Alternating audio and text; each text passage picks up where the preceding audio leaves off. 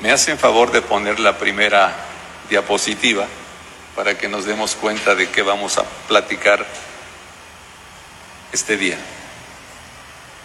Ahí está. Eh, hermanos, vamos a aprovechar este tiempo de este domingo para hablar sobre la función sacerdotal del creyente. Es en el Apocalipsis capítulo 1 versículos 5 y 6 en, donde el apóstol Juan dice que el Señor Jesucristo nos ama y que nos lavó de nuestros pecados con su sangre y nos hizo un reino de sacerdotes para Dios su Padre.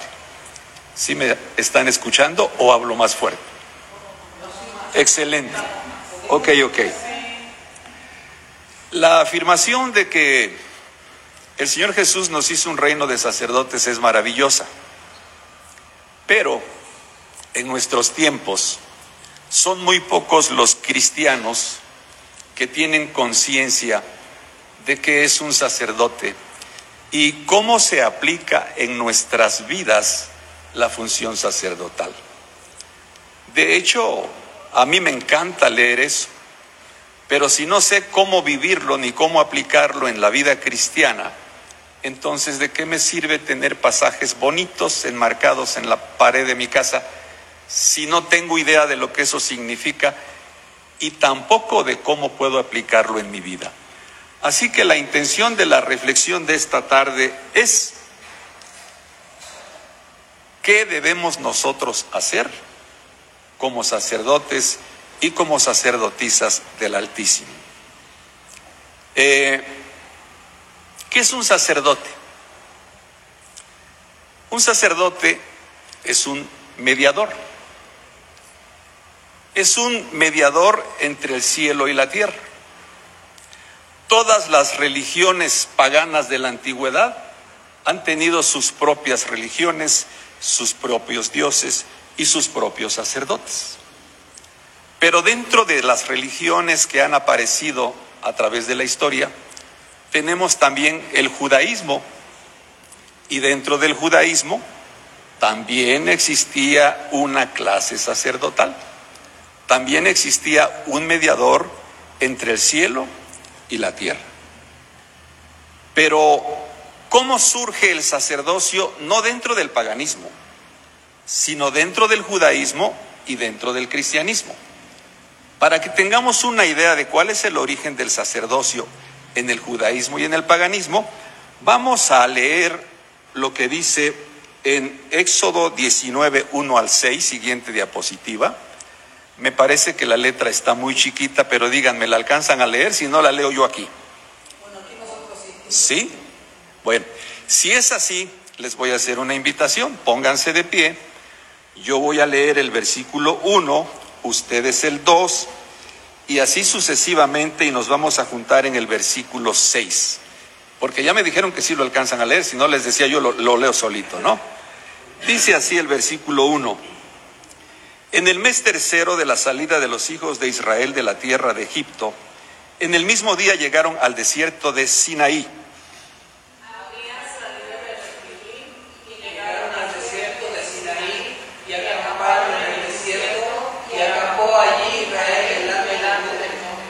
Y Moisés subió a Dios, y Jehová lo llamó desde el monte diciendo, Así dirás a la casa de Jacob y anunciarás a los hijos de Israel. Vosotros hicisteis lo que hice a los egipcios y cómo os tomé sobre alas de águila y os he traído a mí. Ahora pues, si diereis oído a mi voz y guardareis mi pacto, vosotros seréis mi especial tesoro sobre todos los pueblos, porque mía es toda la tierra. Y vosotros me seréis un reino de sacerdotes y gente santa. Estas son las palabras que dirás a los hijos de Israel. Tomen asiento, hermanos. Y me pones la siguiente diapositiva, por favor. Ok. Esto es lo que Dios le dijo a los israelitas cuando los acababa de sacar de Egipto. Les dijo eso, vosotros me seréis un reino de sacerdotes. Y cuando Moisés les dijo, esto dice Dios, lo van a hacer, todos dijeron, lo vamos a hacer. Todos vamos a ser un reino de sacerdotes. Sin embargo, mis queridos hermanos, al leer nosotros el Antiguo Testamento nos damos cuenta que eso no sucedió así. La función sacerdotal recayó nada más en una sola tribu y no en todas las tribus de Israel. Y la pregunta es, si este era el deseo del corazón de Dios desde que sacó a su pueblo de Egipto, ¿por qué se frustró el deseo del corazón de Dios? ¿Qué pasó en la historia de Israel que no todos pudieron ser ya formar parte de la función sacerdotal? Les voy a platicar qué pasó. ¿Me puedo mover tantito de aquí o me tengo que quedar aquí? Muchas gracias, hermano. Ok. Un día Moisés subió al monte y se tardó un poquito. Al ver el pueblo que Moisés no bajaba, se preocuparon, se desesperaron, pero también se les ocurrieron algunas ideas grandiosas. Construyeron un becerro de oro como el que vamos a ver ahorita en pantalla. Así. Cuando Moisés baja y se encuentra con este espectáculo, se molesta y dice, quien esté por Jehová, júntese conmigo. Y únicamente los miembros de la tribu de Leví se juntaron con Moisés. Entonces dijo Moisés, saquen su espada y maten a todos los hombres que participaron en este festín. Y la escritura dice, lo pueden leer, que ese día murieron cerca de tres mil varones a causa de esa celebración. Y ese mismo día Moisés dijo, únicamente los miembros de la tribu de Leví van a asumir la función sacerdotal dentro de nuestra relación con Dios. Así que el deseo del corazón de Dios de que todo su pueblo fuera un reino de sacerdotes se frustró por causa de la idolatría del pueblo de Israel. Eso fue lo que pasó. Y el versículo con el que empezamos, dice el apóstol Juan, que Dios nos hizo un reino de sacerdotes. Y la pregunta sigue siendo, ¿y dónde están los sacerdotes? ¿Por qué no todos ejercen la función sacerdotal? Es más, ni siquiera sabemos qué eso significa, ni qué es lo que tenemos que hacer para cumplir con esa responsabilidad. Pero bueno, la historia siguió su curso. Eh, los levitas se hicieron cargo de la función sacerdotal, se construyó un tabernáculo de reunión y los levitas empezaron a ministrar ahí. Con el paso del tiempo se construyó en Jerusalén el templo y la tribu de los levitas siguió ejerciendo la función sacerdotal. ¿Qué hacían los levitas en el tabernáculo de reunión y en el templo? Vamos a ver la siguiente diapositiva para que nos ayude. Hacían sacrificios. Y como podemos ver, en pantalla solamente tenemos los sacrificios principales. Los sacerdotes tenían muchas cosas que hacer, pero tres cosas por encima de cualquier otra cosa. Y una cosa por encima de cualquiera de las otras dos. Tenían que presentar un sacrificio que se conocía como holocausto. ¿Qué significa la palabra holocausto? Significa totalmente quemado. Y ese sacrificio era un sacrificio expiatorio porque como ustedes pueden ver, ven un sacerdote, ven a un oferente y ven a un señor que lleva ahí su corderito, porque necesita que alguien lo reconcilie con Dios. Así que estas no eran las únicas funciones de los sacerdotes, pero sí eran las principales. El sacrificio expiatorio, la ofrenda vegetal y el sacrificio de paz Tal vez en algunas otras ocasiones tengamos oportunidad de darle continuidad a la serie y podamos hablar del resto de los sacrificios. Hoy solamente vamos a hablar del primero, del holocausto. del sacrificio expiatorio, que es en lo que nos vamos a centrar. Estos sacrificios, hermanos, tenían un propósito simbólico, profético y didáctico. Y dice el autor de la carta a los hebreos que esos sacrificios solamente eran sombras de realidades espirituales. Así que vamos a la siguiente diapositiva a buscar Hebreos 10, 1 al 2 y vamos a leer lo que dice la carta a los hebreos. Dice, porque la ley, la ley de esos sacrificios, ¿eh? la ley, teniendo la sombra de los bienes venideros, no la imagen misma de las cosas, nunca puede, por los mismos sacrificios que se ofrecen continuamente cada año, hacer perfectos a los que se acercan. De otra manera cesarían de ofrecerse, pues los que tributan este culto, limpios una vez, no tendrían ya más conciencia de pecado. Así que esos sacrificios eran sombras. Y para que les quede claro que es una sombra y que es una realidad, me voy a permitir ponerles un ejemplo. Bueno, si se apagara la luz y fuera de noche y nos quedáramos a oscuras y Carlos proyectara la linterna de su celular para acá y vengo yo y pongo mi mano así, ¿qué tendríamos en la pared? ¿De un pie? De una mano. Y si yo les digo, hermanos, agarren mi mano. ¿A dónde van a ir ustedes? ¿A la pared o a donde yo estoy? Porque esa es la realidad, ¿verdad? Exactamente. Estamos estudiando los sacrificios levíticos para que ustedes sepan diferenciar sombras de realidades y se ubiquen en este tiempo en la realidad de la función sacerdotal. Y no le den vueltas con los símbolos que no tienen nada que ver. Bueno, les voy a poner el ejemplo de los ejemplos de lo que es una sombra y una realidad. A los israelitas se les dijo, después de que salieron de Egipto, cada año, el día de la expiación, van a matar un cordero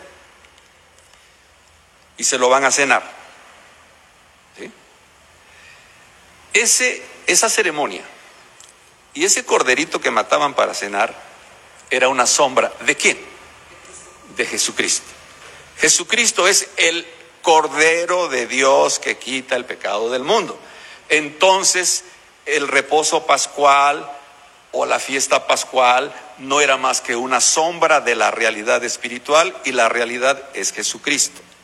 Entonces, esos sacrificios que vamos a estudiar hoy acerca del sacerdocio levítico solamente eran sombras de realidades. Ahora bien, eh, en la actualidad, en el siglo XXI, ¿dónde está la realidad? El que nos responde dónde está la realidad de, de esos sacrificios es el apóstol Pedro en Primera de Pedro 2.9. Por favor, siguiente diapositiva. Primera de Pedro 2.9. Fíjense lo que nos dice el apóstol Pedro. Vosotros sois linaje escogido vosotros sois un reino de sacerdotes. Vosotros sois la realidad de los sacrificios levíticos. Ahora bien, para no enredarnos, el título nombramiento de sacerdotes de manera genérica, la Biblia lo aplica y lo da a todo el pueblo cristiano. Pero el título de sacerdote de manera individual y exclusiva se le da al Señor Jesucristo. Es decir, hay una orden sacerdotal de la cual nosotros formamos parte, pero tenemos un sumo sacerdote. O sea, formamos parte de la orden sacerdotal. Vamos a ver la siguiente diapositiva donde dice Hebreos, es Hebreos capítulo 5 y versículo 6. Dice, hablando del Señor Jesucristo, tú eres sacerdote para siempre según el orden de Melquisedec. Esto es muy importante porque significa que el sacerdocio de Cristo, es decir, el sacerdocio cristiano, no tiene nada que ver con el sacerdocio de Aarón, con el sacerdocio levítico. Nosotros como sacerdotes pertenecemos a la misma orden a la que pertenece nuestro sumo sacerdote, a la orden de Melquisedec. ¿Y cuál es la diferencia entre el sacerdocio de Melquisedec y el sacerdocio de Aarón? Bueno, la diferencia es fantástica. Primero, en aquel sacerdocio, los varones de la tribu de Leí tenían el privilegio exclusivo de servirle a Dios allá. Las mujeres, fuchi. en este sacerdocio, Pedro nos habla a todos y nos dice, todos ustedes son sacerdotes. Es decir, en la orden de Melquisedec no hay diferencia entre varón y mujer. Porque como lo dice Pablo, en Cristo no hay diferencia entre varón y mujer y nosotros pertenecemos al sacerdocio de nuestro Señor Jesucristo, donde no existen esas diferencias. Otra diferencia muy hermosa. Aquellos tenían que usar ropajes sacerdotales, así como los de la Iglesia Católica Romana. Nosotros no. ¿Por qué? Porque nuestro, nuestro sacerdocio es de carácter espiritual. No tiene nada que ver con lo ceremonial ni con las sombras. Entonces, hermanos, por eso es que el apóstol Pedro con mucha autoridad nos dice, vosotros sois un reino de sacerdotes. Pero bueno, vamos llegando ya a la, la esencia de la reflexión. ¿Qué hace un sacerdote cristiano en nuestros días? O si quieren, se los planteo de otra manera. ¿Qué debe hacer una sacerdotisa o un sacerdote en nuestros días en la casa de Dios? Obviamente la casa de Dios no es esto. La casa de Dios es la iglesia. ¿Qué debe hacer un sacerdote hoy en la casa de Dios? La respuesta nos la va a dar el apóstol Pedro en Primera de Pedro 2, 5. Ahí está. Dice así. Vosotros también como piedras vivas, sed edificados como casa espiritual y sacerdocio santo. ¿Para qué? Ofrecer sacrificios espirituales. Exactamente. Para ofrecer sacrificios espirituales aceptables a Dios por medio de nuestro Señor Jesucristo. Pero surge otra pregunta. Ah, ya sabemos, somos sacerdotes y estamos para ofrecer sacrificios espirituales. Pero viene otra pregunta. ¿Qué son los sacrificios espirituales? ¿Será irse de rodillas de aquí hasta la Virgen del Pueblito, Shostan o la villa? Esos no son sacrificios espirituales. O bueno, llegar aquí a hacer el aseo temprano. tampoco eso, eso tampoco son sacrificios espirituales, hermanos. Para que nosotros podamos entender qué son los sacrificios espirituales de una manera didáctica como lo quiso el Espíritu Santo, tenemos que regresar a las ceremonias que hacía el sacerdocio levítico para ir de ahí tomando pistas y datos y decir, ah, esto es lo que significa aquello, entonces yo debo de hacer esto, ¿no? Entonces, miren ustedes, eh, vamos a mantenernos en esa diapositiva mientras yo les voy a leer eh, los primeros cuatro versículos del libro de Levítico. Eh, tiene más versículos, pero en los primeros cuatro se concentra la esencia del contenido. Miren, eh, o solamente que pudiéramos regresar a donde están las tres eh, funciones sacerdotales, pero sería poner que a trabajar. Vamos a dejarlo ahí. Dice así el, libro, el capítulo 1 de Levíticos, dice, llamó Jehová a Moisés y habló con él desde el tabernáculo de reunión diciendo, habla a los hijos de Israel y diles, cuando alguno de entre vosotros presente ofrenda a Jehová, de ganado vacuno u ovejuno haréis vuestra ofrenda. Si su ofrenda fuere holocausto, vacuno, será macho y sin defecto. De su voluntad lo ofrecerá a la puerta del tabernáculo. Y pondrá su mano sobre la cabeza del holocausto y será aceptado para expiación suya. Creo que esto yo lo había... Ah, bueno, estamos hablando del primero. Sí, estamos hablando nada más del primero. Dios le está dando indicaciones a Moisés y les dice, eh, Cuando alguien quiera reconciliarse conmigo porque esté cortada la comunicación, traerá un animalito acá y, y bueno, ahora sí, si me haces favor de pasarte a la diapositiva número 11, así un brinquito hasta la 11. No a la 11. Ahí, ahí. Porque este es donde nos vamos a centrar este día. El primero de los tres sacrificios principales. Les platico, en la época en que se instituyeron estos sacrificios, había un día especial que se llamaba el Día de la Expiación. Una vez al año, el sumo sacerdote mataba una becerra y con la sangre de la becerra entraba al lugar santísimo, porque ese era el día en que se oraba por el perdón de los pecados de toda la nación. Pero era un día al año. Entonces, ese día, en el día de la expiación, todo el pueblo quedaba reconciliado con Dios después del sacrificio. Pero al siguiente día, ¿qué digo al siguiente día? Yo creo que la misma noche se volvía a romper la comunión con Dios, pues unos por una pequeña envidia, qué sé yo, ¿no?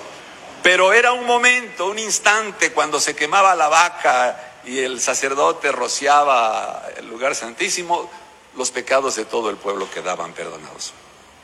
Pero sucedía que un día después, o dos días después, o tres días después, alguien del pueblo de Israel pecaba y su comunión con Dios quedaba rota. Y decía, y tengo que pedirle este favor, pero esperar un año para volver a restablecer mi comunión con Dios, no, es mucho. Entonces, en el capítulo 1 de Levítico están las indicaciones. ¿Quieres reconciliarte conmigo rápido? Sí. Preséntate ante el sacerdote. Lleva un animalito, porque la sentencia es, la paga del pecado es muerte. Y alguien tiene que morir si quieres volverte a reconciliar conmigo y no esperar hasta que venga el día de la expiación. Entonces, se presentaba el oferente y como están las indicaciones, creo que ahí mismo está, al momento en que él ponía las manos sobre la cabeza del animalito, los pecados del oferente se transmitían al animalito y la inocencia del animalito pasaba a ser adjudicada al oferente. Así que cuando él salía, ¿verdad? Mi comunión con Dios está restablecida. Y ojo, porque aquí entramos a la esencia del mensaje. La obligación número uno de los sacerdotes era servir de mediadores en la reconciliación de los pecadores con Dios. Ese era su trabajo uno, lo cual quiere decir que tu trabajo como sacerdote o sacerdotisa número uno es trabajar en la reconciliación de los pecadores con Dios. Aquí empieza la función sacerdotal del creyente. Así que, una vez que nosotros sabemos ah, caray, ya sé que soy un sacerdote, una sacerdotisa, y que mi principal tarea como miembro de esta orden sacerdotal es buscar la reconciliación de los pecadores con Dios. Viene la siguiente pregunta, hermano Jorge, ¿y cómo le hacemos? ya sabemos cuál es nuestra responsabilidad y cuál es la principal, pero ¿cómo se hace esto? El que viene en nuestra ayuda para responder esta pregunta es el apóstol Pablo en Primera de Timoteo capítulo 2 versículo 1 al 4. Aquí está. Aquí Pablo nos empieza a introducir en la función sacerdotal. Dice, exhorto ante todo a que se hagan rogativas, oraciones, peticiones y acciones de gracias por todos los hombres, por los reyes y por todos los que están en eminencia para que vivamos quieta y reposadamente en toda piedad y honestidad, porque esto es bueno y agradable delante de Dios nuestro Salvador, el cual quiere que todos los hombres sean salvos y vengan al conocimiento de la verdad. Pregunta, hermanos. ¿Qué significa o qué nos quiere decir Pablo cuando usa la expresión ante todo? Primeramente, primero que todo. Sentido común responde. Ante todo quiere decir antes que cualquier otra cosa que vayan a hacer para rebuscar la reconciliación de los hombres con Dios, primero intercedan primero oren, primero ejerzan su función sacerdotal, primero pidan a Dios que el Espíritu Santo convenza a esas personas de juicio, de pecado y se dé la reconciliación entre ellos y Dios. Entonces, dice Pablo, y lo dice con justificada y sobrada razón, primero que todo, antes de que vayan a invitar a su vecino que quieren que conozca a Dios a comer a su casa primero oren, primero intercedan. Antes de que vayan a hacer su campaña de evangelización a tal pueblo, antes que todo, primero intercedan. ¿Por qué es tan importante primero orar y primero interceder? Porque el Señor Jesucristo lo dijo claramente, apartados de mí, nada podéis hacer. Si no me buscan a mí primero y se van a hacer las cosas que ustedes quieren sin tomarme en cuenta, difícilmente van a ver ustedes fruto en el trabajo que hacen como creyentes o como iglesia. Esa es la importancia que tiene él ante todo. En segunda de Corintios 5, 17 al 18, a ver si nos podemos pasar allá. Bueno, ahí está. Fíjense bien lo que dice aquí Pablo. De modo que si alguno está en Cristo, nueva criatura es. Las cosas viejas pasaron. He aquí todas son hechas nuevas. Y todo esto proviene de Dios, quien nos reconcilió consigo mismo por Cristo y nos dio, ¿qué nos dio? El ministerio de la reconciliación. O sea, el número uno. Ahora bien, el ministerio de la reconciliación. Es probable, hermano, que me estás escuchando, que tú no hayas recibido el ministerio de apóstol, de profeta, evangelista, pastor, maestro, pero eso no te justifica, porque tú recibiste un ministerio general, sacerdotal, que es para toda la iglesia y no puedes decir, es que yo no soy ministro de eso porque textualmente lo está diciendo la Biblia, y dice así, y nos dio, que nos dio el ministerio de la reconciliación. No tenemos excusa para decir, yo no puedo con eso porque no he estado en un seminario bíblico, no me he capacitado, etcétera, etcétera, etcétera. Ahora bien, vamos a hacer un ejercicio mental. Vamos a jugar un poquito con la imaginación para que esto, hoy después de este día, se vayan con un mensaje bien claro. Vamos a hacer de cuenta que cerramos nuestros ojos, no lo cierren. Vamos a hacer de cuenta que cerramos nuestros ojos. Y al cerrar nuestros ojos podemos ver. ¿Qué vemos? Bueno, podemos ver delante de nosotros, un poco hacia la izquierda, un grupo de personas. Y ese grupo de personas, en ese grupo de personas están todas las personas que tú conoces, pero que ellos no conocen a Dios. Ahí están tus cuñados, tus cuñadas, tu suegra, tus yernos, familiares por el lado materno, familiares por el lado paterno, compañeros de escuela, compañeros de trabajo, vecinos que te caen bien, vecinos que te caen mal. Pero tú al cerrar todos tus ojos estás viendo toda esa gente que conoces y sabes que ellos no conocen a Dios. Y después yo le digo, despierten, wow, estamos en la iglesia. Y les digo, vamos a volver a cerrar nuestros ojos. Y vamos a seguir viendo visiones. Cerramos nuestros ojos y ahora vemos casi frente a nosotros, pero más hacia la derecha, un cordero. Un cordero. Pero no cualquier cordero. El cordero de Dios que quita el pecado del mundo. Así que ahora tenemos dos cuadros en una misma visión y hay un espacio entre los dos cuadros. Yo les pregunto,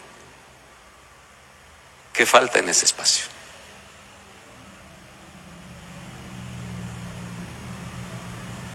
¿Saben qué falta? El sacerdote. El sacerdote. O sea, faltas tú, no yo, porque yo no conozco esas personas. Mi responsabilidad sacerdotal es interceder por las personas que no conocen a Dios, pero que yo conozco. Mi responsabilidad no es interceder por las personas que tú conoces. Esa responsabilidad es tuya porque tú eres el sacerdote o la sacerdotisa. Y tú estás entre ellos y Dios. Dios te ha puesto ahí en medio para que ejerzas tu función sacerdotal. Entonces, para empezar a reconciliar a esas personas con Dios, hay algo que es muy importante tener en cuenta. Miren, esas personas, probablemente algunas están cerca de ti, tal vez sean vecinos. Otras tal vez vivan en Estados Unidos. En mi caso, yo tengo una media hermana que no es cristiana, vive en Francia. Pero no dejo de orar por ella. ¿Sí? Eh, lo importante no es dónde están esas personas. Esas personas pueden estar en cualquier lugar de la tierra, pero si no están presentes en tu vida de oración, tú estás fallando, no ellos, porque tú eres el que conoce a Dios, no ellos. Entonces, es muy importante que tú no dejes de orar por las personas que conoces pero que no conocen a Dios. Llego casi al final de la reflexión, hermanos. Miren, voy a compartir con ustedes una intimidad. Mi esposa sabe, pero los demás no saben. Desde que yo llegué a vivir aquí a Querétaro, se acababa de inaugurar Casa de Oración de Querétaro. Y yo visité Casa de Oración y, me gustó. Casa de oración es como mi segunda casa. Eh, ¿Por qué voy a casa de oración? No crean ustedes que por soy, porque soy buena gente. Lo que pasa es que mi vida, al igual que la de muchos de ustedes, es una combinación de aciertos y de fracasos. Entonces, son más los fracasos que los aciertos. Son más los desaciertos que los aciertos. Y eso de que sean más los desaciertos, pues me hace tener la necesidad de buscar constantemente el rostro de Dios para pedir dirección, orientación, perdón, fortaleza. Y por eso voy, porque tengo necesidad de Dios por los problemas. Pero siempre que voy a casa de oración, me acompaña este papel. ¿Qué es este papel? Este papel es mi agenda de oración. Aquí hay los nombres de más de 150 personas, entre creyentes y no creyentes. Los tengo separaditos, pero cuando, cuando voy a casa de oración aprovecho para interceder y orar por ellos, aunque hay algunos que no los he visto. Imagínense, fuimos compañeros en la universidad y no los he visto desde entonces, pero sé que viven y sé que no conocen a Dios y que no están cerca de Dios, pero que Dios está cerca de ellos. y que Dios no quiere que el sacrificio de su Hijo sea un sacrificio inútil para esas personas. Que sea un sacrificio que dé fruto como lo ha dado en mi vida y en tu vida. ¿Qué les quiero decir con esto? Ustedes no necesitan hacer lo que hago yo. Ustedes no necesitan ir a casa de oración. Ustedes necesitan un rincón donde poder orar e interceder por esas personas para poder aplicar su función sacerdotal. Y ese rincón puede ser cualquier rincón de su casa. Yo les digo a veces a que risa, hasta el sanitario. Cualquier lugar en donde ustedes en secreto puedan orar a nuestro Padre que ve en secreto y nuestro Padre que ve en secreto les va a recompensar en público. En los tiempos en que el Señor Jesucristo anduvo caminando aquí, vivió un hombre que se llamaba Natanael. ¿Cómo se llamaba? Natanael. Natanael, ok. Un día iba el Señor Jesucristo con unas personas y vio a Natanael y le dijo a los que iban con él, he aquí un verdadero israelita en quien no hay engaño. Y Natanael, sorprendido, dice, ¿Y, tú de dónde me conoces? Y el Señor Jesucristo le dijo, yo te he visto a la sombra de la higuera. ¿Y qué creen ustedes que contestó Natanael? ¿Quién sabe? ¿Qué fue lo que Natanael contestó cuando el Señor Jesucristo le dijo, yo te he visto a la sombra de la higuera? ¿Qué contestó Natanael? ¿No saben? Tú eres el Cristo, el Hijo de Dios. Lo que los demás que iban con él no sabían. Natanael, tú eres el Cristo. Pero ¿qué tiene que ver que Jesús le haya dicho, yo te vi en la sombra de la higuera? Que Natanael se dio cuenta que Jesús sabía algo que nadie sabía más que él. ¿Cuál era su rincón de oración? ¿Cuál era el lugar donde él leía a los profetas y soñaba con el Mesías? Y ahí lo tenía enfrente. Parece que Jesús está lejos y no nos ve. Parece. Pero todos necesitamos, como Natanael, hermanos, la sombra de una higuera. Todos, si no la tienen, anótenlo. Hoy deben de tenerla. Por razones de que somos sacerdotes y ya entendemos qué significa que ser un sacerdote. Para terminar, hermanos, mm, bueno, anoté aquí algo entre paréntesis, hablarles un poquito del WhatsApp. Lo voy a hacer, no quería, pero lo voy a hacer. Miren, está de moda en nuestros tiempos modernos usar el celular y está bien, es muy útil. Pero de repente a mí me llegan algunos mensajitos de unos hermanos que dicen, hermano, está aquí mi cuñado de vacaciones, no conoce a Dios, ¿me puede ayudar a orar? Para que, aprovechando que va a estar aquí comiendo con los cristianos. Y veo que ese mensajito lo compartió a todo el grupo. es decir, se lo mandó a todos los contactos. Pero ¿qué sucede? A veces el hermano que recibe el mensajito está cansado o tiene mucho trabajo y pues le da pena no contestar y busca un par de manitas y le dice amén y se lo regresan. ¿Y por qué lo hace? Bueno, da por hecho de que habrá por ahí otros que están, son del grupo, pero que no van a estar tan cansados ni tan ocupados y eso sí le van a hacer caso. ¿Y qué creen? Que todos los demás piensan igual que él. Que alguien del grupo por ahí se va a poner a orar. ¿Qué quiero decirles, hermanos? No pongas en hombros de otro creyente la carga que a ti te corresponde. Si tú eres el que conoce a esa persona que te está visitando, no debes empezar a orar ahora que te está visitando. Desde antes tendrías que haber tenido la conciencia de orar por esa persona. Entonces, no, no dejen de orar ni de compartir ni de pedir. De, de, hecho, síganlo haciendo. Nada más quiero que lo tomen en cuenta, por favor, para que no se confíen y vayan ustedes a decir, bueno, no tengo tiempo, pero ya, otro hermano ahí del grupo lo, va a hacer. Difícilmente pasa eso. Finalmente, ya para terminar, hermanos, vamos a, ver, vamos a la última diapositiva y está en el libro de Ezequiel 22, 29 y 30 y dice así.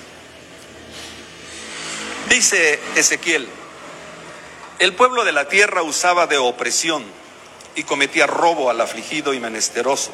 Menesteroso quiere decir necesitado. Al afligido y menesteroso hacía violencia y al extranjero oprimía sin derecho. Y busqué entre ellos. ¿Quiénes ellos? Pues los sacerdotes, hermanos. busqué entre ellos hombre que hiciese vallado y que se pusiese en la brecha delante de mí a favor de la tierra para que yo no la destruyese. ¿Y qué pasó, hermanos? Un día Dios buscó un sacerdote, uno entre toda la orden, y no, oye. En nuestros días, nuestro país sufre de mucha violencia. Hay secuestros, cobro de piso, extorsiones, eh, narcotráfico, etc. Nosotros como sacerdotes no podemos dar cobertura espiritual a todos los ciudadanos de la República Mexicana. Es más, ni lo intenten, no nos corresponde. ¿Qué sí podemos hacer nosotros como sacerdotes? Ya ejerciendo nuestra responsabilidad, dar cobertura espiritual a las personas que nosotros sí conocemos.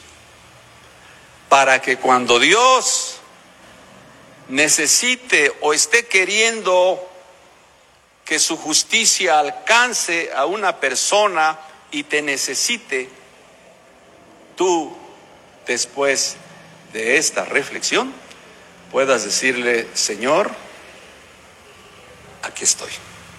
Amén. Que Dios les bendiga, hermanos.